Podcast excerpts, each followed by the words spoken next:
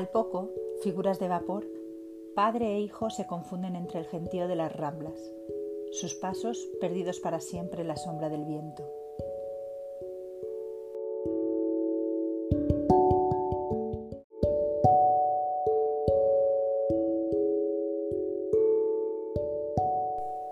Nota del editor. Tras completar la obra de su vida, El cementerio de los libros olvidados, con la publicación en noviembre de 2016 de la última novela del cuarteto, El laberinto de los espíritus, Carlos Ruiz Zafón planeaba que lo siguiente sería reunir sus cuentos en un volumen. Se trataba de poner a disposición de los lectores tanto aquellos relatos que había publicado en formatos diversos, ya fueran publicaciones periódicas o en separatas que acompañaron ediciones especiales de las novelas, como otros que permanecían inéditos. A tal fin, confió a este editor los cuentos que aquí verán la luz por primera vez. Y le hizo el encargo de recuperar las piezas ya publicadas a lo largo del tiempo, para preparar un volumen que no debería ser la mera recopilación de todos sus cuentos. Sin embargo, primero por la cercanía de la publicación del colofón de la tetralogía y luego a causa de la enfermedad del autor, era aconsejable postergar la edición. Carlos Ruiz Zafón concebió esta obra, amén de su entidad propia, como un reconocimiento a sus lectores, que le habían seguido a lo largo de la saga iniciada con La sombra del viento. Hoy, debido al carácter póstumo bajo el que se publica, se convierte a sí mismo en un homenaje de su casa editorial al propio autor, un reconocimiento al que, a buen seguro, se sumarán los lectores de uno de los escritores más admirados de nuestro tiempo. La ciudad de vapor es una ampliación del mundo literario del cementerio de los libros olvidados, ya sea por el desarrollo de aspectos desconocidos de algún personaje, ya sea por la profundización en la historia de la construcción de la mítica biblioteca, ya sea porque la temática, los motivos o la atmósfera que envuelve estos relatos resultarán familiares a los lectores de la saga. Escritores malditos, arquitectos visionarios, identidades suplantadas, edificios fantasmagóricos, una plasticidad descriptiva irresistible, la maestría en el diálogo y sobre todo la promesa de que el relato, el cuento, el mismo hecho de narrar nos llevan a un territorio nuevo y fascinante. Desde Blanca y el adiós, el cuento que inaugura el libro, hasta Apocalipsis en dos minutos, a modo de despedida, las historias se van entrelazando a través de la voz narrativa, la cronología o los detalles, para dibujarnos un mundo que se erige pletórico ante nuestros ojos, por más que sea un mundo de ficción, un universo de vapor. También en cuanto a los géneros literarios, la ciudad de vapor da muestra de la habilidad con la que Carlos Ruiz Zafón se sirvió de ellos para construir una literatura propia e inconfundible, en la que identificamos elementos de la novela de aprendizaje, de la histórica, de la gótica, del thriller, de la romántica, sin que falte su toque magistral en el relato dentro del relato. Pero no te entretenemos más, querido lector. Quizá huelgan las explicaciones sobre el grado de valor y reconocimiento alcanzado por la obra de un autor cuando ese autor ha dado lugar a un adjetivo cervantino, dickeniano, borgiano. Bienvenido a un nuevo libro, desgraciadamente el último, zafoniano. Émile de Rosier.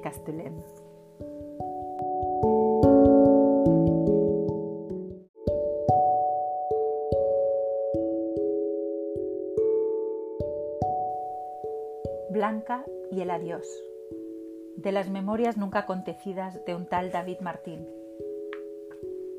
Siempre he envidiado la capacidad de olvidar que tienen algunas personas para las cuales el pasado es como una muda de temporada o unos zapatos viejos a los que basta condenar al fondo de un armario para que sean incapaces de rehacer los pasos perdidos. Yo tuve la desgracia de recordarlo todo y de que todo a su vez me recordase a mí. Recuerdo una primera infancia de frío y soledad, de instantes muertos contemplando el gris de los días y aquel espejo negro que embrujaba la mirada de mi padre. Apenas conservo la memoria de amigo alguno. Puedo conjurar rostros de chiquillos del barrio de la Ribera, con los que a veces jugaba o peleaba en la calle, pero ninguno que quisiera rescatar del país de la indiferencia. Ninguno excepto el de Blanca.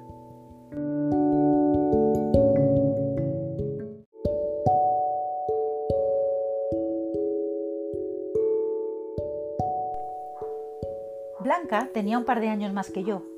La conocí un día de abril, frente al portal de mi casa, cuando iba de la mano de una criada que había acudido a recoger unos libros en una pequeña librería de anticuario que quedaba frente al auditorio en obras. Quiso el destino que la librería no abriese aquel día hasta las doce del mediodía y que la doncella acudiese a las once y media, dejando una laguna de espera de treinta minutos en los que, sin sospecharlo yo, iba a quedar sellado mi destino. De haber sido por mí, nunca me habría atrevido a cruzar una palabra con ella. Su atuendo, su olor y su ademán patricio de niña rica, blindada de sedas y tules, no dejaban duda alguna de que aquella criatura no pertenecía a mi mundo, y yo aún menos al suyo. Nos separaban apenas metros de calle y leguas de leyes invisibles. Me limité a contemplarla como se admiran los objetos consagrados en una vitrina o en el escaparate de uno de esos bazares, cuyas puertas parecen abiertas, pero que uno sabe que nunca cruzará en la vida. A menudo he pensado que, de no ser por la firme disposición que tenía mi padre respecto a mi aseo personal, Blanca nunca hubiese reparado en mí. Mi padre era de la opinión de que había visto suficiente roña en la guerra como para rellenar nueve vidas, y aunque éramos más pobres que un ratón de biblioteca, me había enseñado de muy pequeño a familiarizarme con el agua helada que brotaba, cuando quería, del grifo del lavadero y aquellas pastillas de jabón que olían a lejía y arrancaban hasta los remordimientos. Fue así como a sus ocho años recién cumplidos, un servidor, David Martín, aseado pelagatos y futuro aspirante a literato de tercera fila, consiguió reunir la entereza de espíritu para no desviar la mirada cuando aquella muñeca de buena familia posó sus ojos en mí y sonrió tímidamente. Mi padre siempre me había dicho que en la vida a la gente había que corresponderle con la misma moneda con la que le pagaban a uno. Él se refería a bofetadas y demás desplantes, pero yo decidí seguir sus enseñanzas y corresponder a aquella sonrisa y de propina añadir un leve asentimiento. Fue ella la que se aproximó despacio y mirándome de arriba abajo me tendió la mano, un gesto que nunca nadie me había ofrecido, y me dijo, me llamo Blanca. Blanca tendía la mano como las señoritas en las comedias de salón, palma abajo y con la languidez de una damisela parisina. No caí en la cuenta de que lo adecuado era inclinarme y rozarla con los labios, y al rato Blanca retiró la mano y enarcó una ceja. Yo soy David. ¿Eres siempre tan mal educado? Andaba yo trabajando en una salida retórica con la que compensar mi condición de palurdo plebeyo, con un alarde de ingenio y chispa que salvase mi perfil, cuando la doncella se aproximó con aire de consternación y me miró como se mira un perro rabioso que anda suelto por la calle. La doncella era una mujer joven, de semblante severo y ojos negros y profundos que no me guardaban simpatía alguna. Tomó a Blanca del brazo y la retiró de mi alcance. ¿Con quién habla usted, señorita Blanca? Ya sabe que a su padre no le gusta que hable usted con extraños. No es un extraño, Antonia. Este es mi amigo David, mi padre le conoce. Me quedé petrificado mientras la doncella me observaba de reojo. ¿David qué? David Martín, señora, para servirla a usted. A Antonia no la sirve nadie, David. Es ella la que nos sirve a nosotros, ¿verdad, Antonia? Fue apenas un instante, un gesto que nadie hubiera advertido excepto yo, que la estaba mirando atentamente.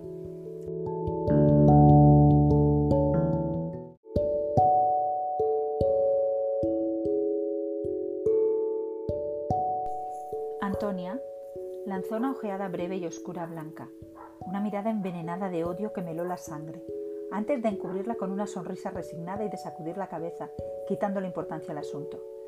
Críos, masculló por lo bajo, retirándose de regreso a la librería que ya estaba abriendo sus puertas.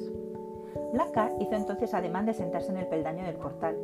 Incluso un pardillo como yo sabía que aquel vestido no podía entrar en contacto con los materiales innobles y recubiertos de carbonilla con que estaba construido mi hogar.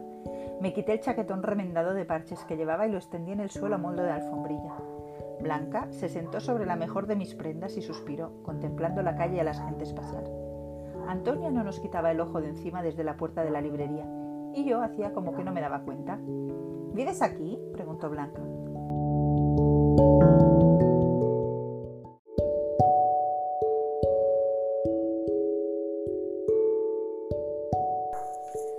Señalé la finca contigua, asintiendo. ¿Y tú? Blanca me miró como si aquella fuese la pregunta más estúpida que hubiese oído en su corta vida. Claro que no. ¿No te gusta el barrio? Huele mal, es oscuro, hace frío y la gente es fea y hace ruido.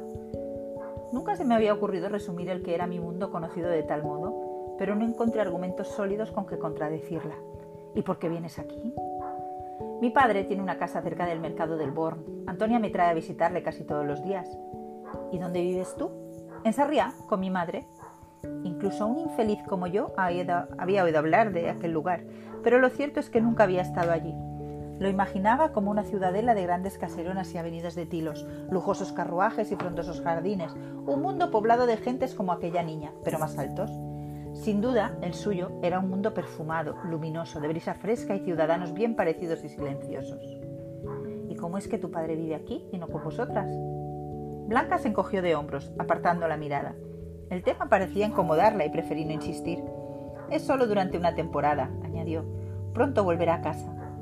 Claro, dije, sin saber muy bien de qué estábamos hablando, pero adoptando ese tono de comiseración de quien ya nace derrotado y tiene la mano rota para recomendar resignación. La ribera no está tan mal, ya lo verás, te acostumbrarás. No me quiero acostumbrar, no me gusta este barrio ni la casa que ha comprado mi padre. No tengo amigos aquí. Tragué saliva.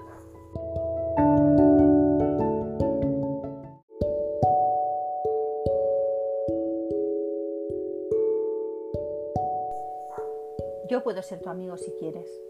¿Y quién eres tú? David Martín. Eso ya lo has dicho antes. Supongo que soy alguien que tampoco tiene amigos. Blanca se volvió y me miró con una mezcla de curiosidad y reserva. No me gusta jugar al escondite ni a la pelota, advirtió. A mí tampoco. Blanca sonrió y me volvió a tender la mano. Esta vez hice mi mejor esfuerzo por besarla. ¿Te gustan los cuentos? preguntó. Es lo que más me gusta en el mundo. Sé algunos que muy poca gente conoce, dijo. Mi padre los escribe para mí. Yo también escribo cuentos. Bueno, me los invento y me los aprendo de memoria. Blanca frunció el ceño. A ver, cuéntame uno. ¿Ahora? Blanca asintió desafiante. Espero que no sea de princesitas, amenazó. Odio las princesitas. Bueno, sale una princesa, pero es muy mala. Se le inmunó el rostro. ¿Cómo de mala? Aquella mañana, Blanca se convirtió en mi primera lectora, mi primera audiencia. Le conté, como mejor pude, mi relato de princesas y brujos, de maleficios y besos envenenados en un universo de hechizos y palacios vivientes que reptaban por los páramos de un mundo de tinieblas como bestias infernales. Al término de la narración, cuando la heroína se hundía en las aguas heladas de un lago negro con una rosa maldita en las manos, Blanca fijó para siempre el rumbo de mi vida al derramar una lágrima y murmurar, emocionada y desprendida de aquel barniz de señorita de buena casa, que mi historia le había parecido preciosa. Habría dado la vida porque aquel instante no se hubiera desvanecido jamás. La sombra de Antonia, extendiéndose a nuestros pies, me devolvió a la prosaica realidad. Nos vamos ya, señorita Blanca, que a su padre no le guste que lleguemos tarde a comer.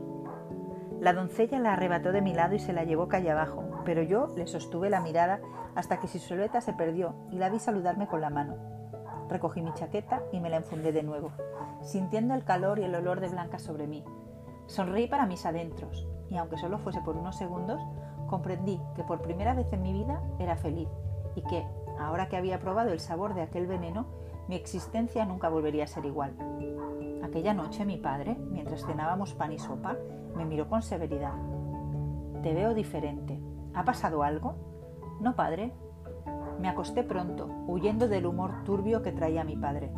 Me tendía a oscuras en el lecho pensando en Blanca, en las historias que deseaba inventar para ella, y me di cuenta de que no sabía dónde vivía ni cuándo, si acaso iba a volver a verla. Pasé los días siguientes buscando a Blanca. Tras el almuerzo, tan pronto mi padre caía dormido, cerraba la puerta de su dormitorio y se entregaba a su particular olvido, yo salía y me dirigía hacia la parte baja del barrio, para recorrer los callejones estrechos y oscuros que rodeaban el paseo del Born, con la esperanza de encontrarme a Blanca o a su siniestra doncella. Llegué a aprenderme de memoria cada recoveco y cada sombra de aquel laberinto de calles cuyos muros parecían converger unos contra otros para cerrarse en un entramado de túneles.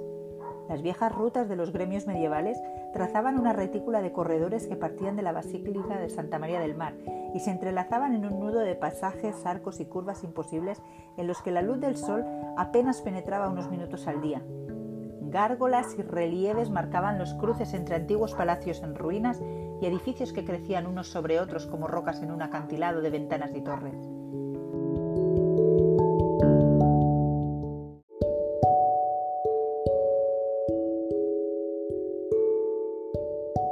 Atardecer, exhausto, regresaba a casa justo cuando mi padre acababa de despertarse. El sexto día, Cuando empezaba a creer que había soñado mi encuentro, enfilé la calle de los Mirellés, hacia la puerta lateral de Santa María del Mar. Una neblina espesa había descendido sobre la ciudad y se arrastraba por las calles como un velo blanquecino. El pórtico de la iglesia estaba abierto. Fue allí donde vi, recortada sobre la entrada del templo, la silueta de una mujer y una niña vestidas de blanco, que, un segundo después, la niebla envolvió en su abrazo. Corrí hacia el lugar y entré en la basílica. La corriente de aire arrastraba la niebla al interior del edificio y un manto fantasmal de vapor flotaba sobre las filas de bancos de la nave central, prendido de la lumbre de las velas. Reconocí a Antonia, la doncella arrodillada en uno de los confesionarios con gesto de contrición y súplica. No me cabía duda de que la confesión de aquella arpía debía tener el tono y consistencia del alquitrán. Blanca estaba esperando sentada en uno de los bancos con las piernas colgando y la mirada perdida en el altar. Me aproximé al extremo del banco y ella se giró. Al verme se le iluminó el rostro y sonrió, haciéndome olvidar de golpe los días interminables de miseria que había pasado intentando encontrarla. Me senté a su lado. ¿Qué haces aquí? preguntó. Venía a misa, improvisé. No es hora de misa, río. No tenía ganas de mentirle y bajé la mirada. No hizo falta que le dijese nada. Yo también te he echado de menos, dijo. Pensaba que te habrías olvidado de mí. Negué. La atmósfera de nieblas y susurros me armó de valor y decidí soltarle una de aquellas declaraciones que había confeccionado para uno de mis cuentos de magia y heroísmo. Yo nunca podría olvidarme de ti, dije. Eran palabras que hubieran resultado huecas y ridículas, menos en voz de un chaval de ocho años que tal vez no sabía lo que decía, pero lo sentía. Blanca me miró a los ojos con una rara tristeza que no pertenecía a la mirada de una niña y me apretó la mano, con fuerza. Prométeme que no te olvidarás nunca de mí. La doncella, Antonia, aparentemente libre ya de pecado y lista para reincidir, nos contemplaba con inquina desde la entrada de la fila de bancos. Señorita Blanca. Blanca no apartó la mirada de mí. Prométemelo. Te lo prometo. Una vez más, la doncella se llevó a mi única amiga. La vi alejarse por el pasillo central de la basílica y desaparecer por la puerta posterior que daba al paseo del Bon. Esta vez, sin embargo, una punta de malicia impregnó mi melancolía. Algo me decía que la doncella era mujer de conciencia frágil y que debía pasar por el confesionario a purgar sus faltas con asiduidad. Las campanas del templo señalaron las cuatro de la tarde y el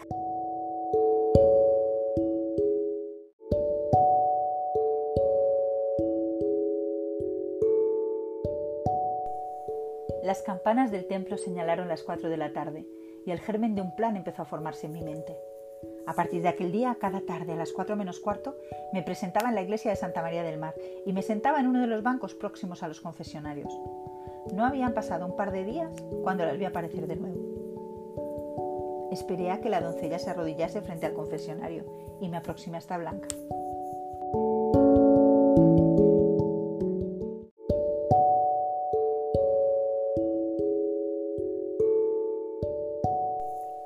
Cada dos días, a las cuatro, me indicó con un susurro.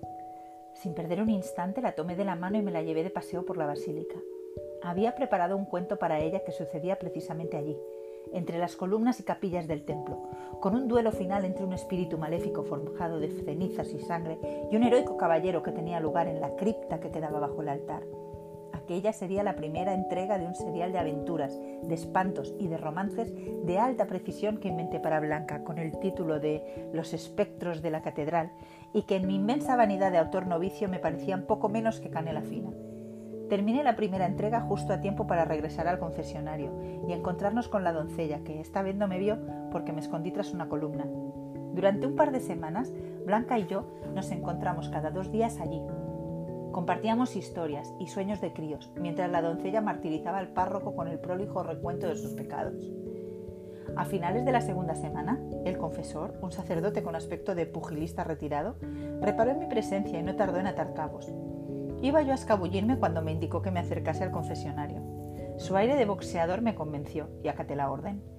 Me arrodillé en el confesionario, temblando ante la evidencia de que mi ardiz había sido desvelado. Ave María Purísima, musité a través de la rejilla. ¿Me has visto cara de monja, sabandija? Usted perdone, padre, es que no sé lo que se dice. ¿No te lo han enseñado en la escuela? El maestro es ateo y dice que ustedes los curas son un instrumento del capital. ¿Y él de quién es un instrumento? ¿No lo ha dicho? Creo que se tiene por agente libre. El cura rió. ¿Dónde has aprendido a hablar así? ¿En la escuela? Leyendo. ¿Leyendo qué? Lo que puedo. ¿Ya lees la palabra del Señor? ¿El Señor escribe? Tuve dándotelas de listillo y acabarás ardiendo en los infiernos. Tragué saliva. ¿Tengo que contarle ahora mis pecados? murmuré angustiado.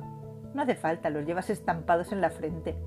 ¿Qué es este lío que te llevas con la criada y la niña esa casi todos los días? ¿Qué lío?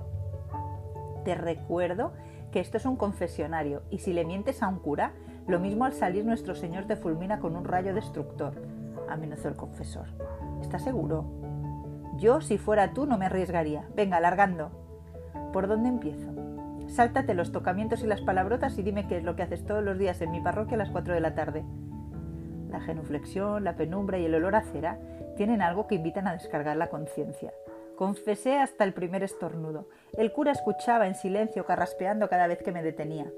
Al término de mi declaración, cuando supuse que iba a enviarme directo a los infiernos, oí que el cura se reía. ¿No me va a poner una penitencia? ¿Cómo te llamas, chaval? David Martín, señor.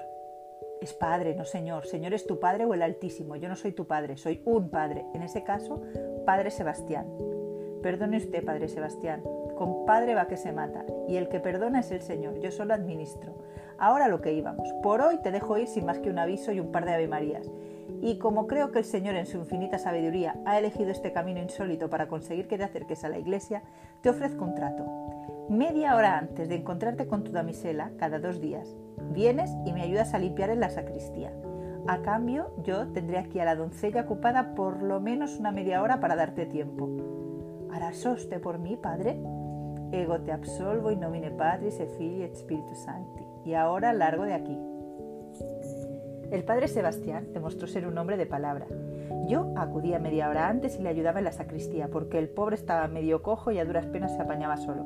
Le gustaba escuchar mis historias, que según él eran pequeñas blasfemias de carácter venial, pero que le divertían, especialmente las de espectros y hechizos. Me pareció que era un hombre tan solitario como yo, y que, al confesarle que Blanca era mi única amiga, se vino a ayudarme. Yo vivía para aquellos encuentros. Blanca siempre aparecía pálida y risueña, vestida de color marfil. Siempre llevaba zapatos nuevos y collares con medallas de plata. Escuchaba los cuentos que inventaba para ella y me hablaba de su mundo y de la casa grande y oscura en la que su padre se había ido a vivir cerca de allí, un lugar que le daba miedo y que detestaba. A veces me hablaba de su madre, Alicia, con quien vivía en la antigua casa de la familia en Sarriá, otras veces, casi llorando, se refería a su padre, a quien adoraba, pero que decía estaba enfermo y apenas salía ya de casa. Mi padre es escritor, contaba, como tú, pero ya no me escribe cuentos como antes. Ahora solo escribe historias para un hombre que a veces le visita de noche en casa. Yo no lo he visto nunca, pero una vez que me quedé a dormir allí, los oí hablar hasta muy tarde, encerrados en el estudio de mi padre. Ese hombre no es bueno, me da miedo. Cada tarde, cuando me despedía de ella, Regresaba a mi casa soñando despierto con el momento en que iba a rescatarla de aquella existencia de ausencia, de aquel visitante nocturno que la asustaba, de aquella vida entre algodones que le robaban la luz cada día que pasaba. Cada tarde me decía que no iba a olvidarla y que con solo recordarla podría salvarla. Un día de noviembre, que amaneció de azul y escarcha sobre las ventanas, salí como siempre a su encuentro, pero Blanca no acudió a nuestra cita. Por espacio de dos semanas esperé cada día en la basílica, en vano a que mi amiga hiciese acto de presencia. La busqué en todas partes, y cuando mi padre me sorprendió llorando de noche le mentí, y le dije que me dolían las muelas, aunque ningún diente podía jamás doler como aquella ausencia. El padre Sebastián, que empezaba a preocuparse de verme cada día esperando allí como un alma en pena, se sentó un día a mi lado y quiso consolarme. A lo mejor tendrías que olvidarte de tu amiga David. No puedo. Le prometí que no me olvidaría nunca de ella, había pasado un mes desde su desaparición cuando me di cuenta de que empezaba a olvidarla. Había dejado de ir cada dos días a la iglesia, de inventar cuentos para ella, de sostener su imagen en la oscuridad cada noche cuando me dormía. Había empezado a olvidar el sonido de su voz, su olor y la luz de su rostro. Cuando comprendí que la estaba perdiendo, quise ir a ver al padre Sebastián para suplicarle que me perdonase, que me arrancase aquel dolor que me devoraba por dentro y me decía a la cara que había roto mi promesa y había sido incapaz de recordar a la única amiga que había tenido en la vida. Vi a Blanca por última vez a principios de aquel mes de diciembre. Había bajado a la calle y estaba contemplando la lluvia desde el portal cuando la divisé. Caminaba sola bajo la lluvia, sus zapatos de charol blanco y su vestido de marfil mancillados de agua encharcada. Corrí a su encuentro y vi que estaba llorando. Le pregunté qué había pasado y me abrazó. Blanca me dijo que su padre estaba muy enfermo y que ella se había escapado de casa. Le dije que no temiese nada, que nos escaparíamos juntos, que robaría el dinero si hacía falta para comprar dos billetes de tren y que huiríamos para siempre de la ciudad. Blanca me sonrió y me abrazó. Permanecimos así, abrazados, en silencio, bajo los andamios de las obras del Orfeón, hasta que un gran carruaje negro se abrió camino entre la neblina de la tormenta y se detuvo frente a nosotros. Una figura oscura se apeó del carruaje. Era Antonia, la doncella. Arrancó a Blanca de mis brazos y la introdujo en el interior del carruaje. Blanca gritó, y cuando quise asirla del brazo, la doncella se volvió y me abofeteó con todas sus fuerzas. Caí de espaldas sobre los adoquines, aturdido por el golpe. Cuando me incorporé, el carruaje se alejaba. Perseguí el carruaje bajo la lluvia hasta las horas de la apertura de Villa Layetana.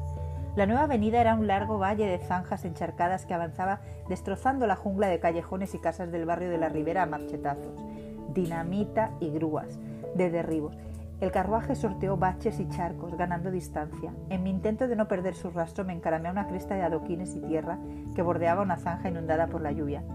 De repente sentí que el terreno cedía bajo mis pies y resbalé. Rodé zanza abajo hasta caer de brutos en el pozo de agua que se había formado abajo.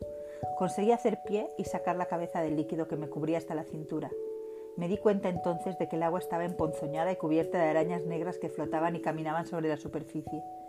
Los insectos se abalanzaron sobre mí y cubrieron mis manos y mis brazos. Grité agitando los brazos y escalando las paredes de barro de la zanja, presa del pánico. Cuando conseguí salir fuera de la zanja inundada ya era tarde. El carruaje se perdía ciudad arriba y su silueta se desvanecía en el manto de lluvia. Empapado hasta los huesos me arrastré de regreso a casa, donde mi padre seguía dormido y encerrado en su habitación. Me quité la ropa y me metí en la cama temblando de rabia y de frío. Vi que tenía la piel de las manos y los brazos cubierta de pequeños puntos rojos que sangraban, picaduras. Las arañas de la zanja no habían perdido el tiempo. Sentí que el veneno me ardía en la sangre y que perdía el conocimiento cayendo en un abismo de oscuridad entre la conciencia y el sueño.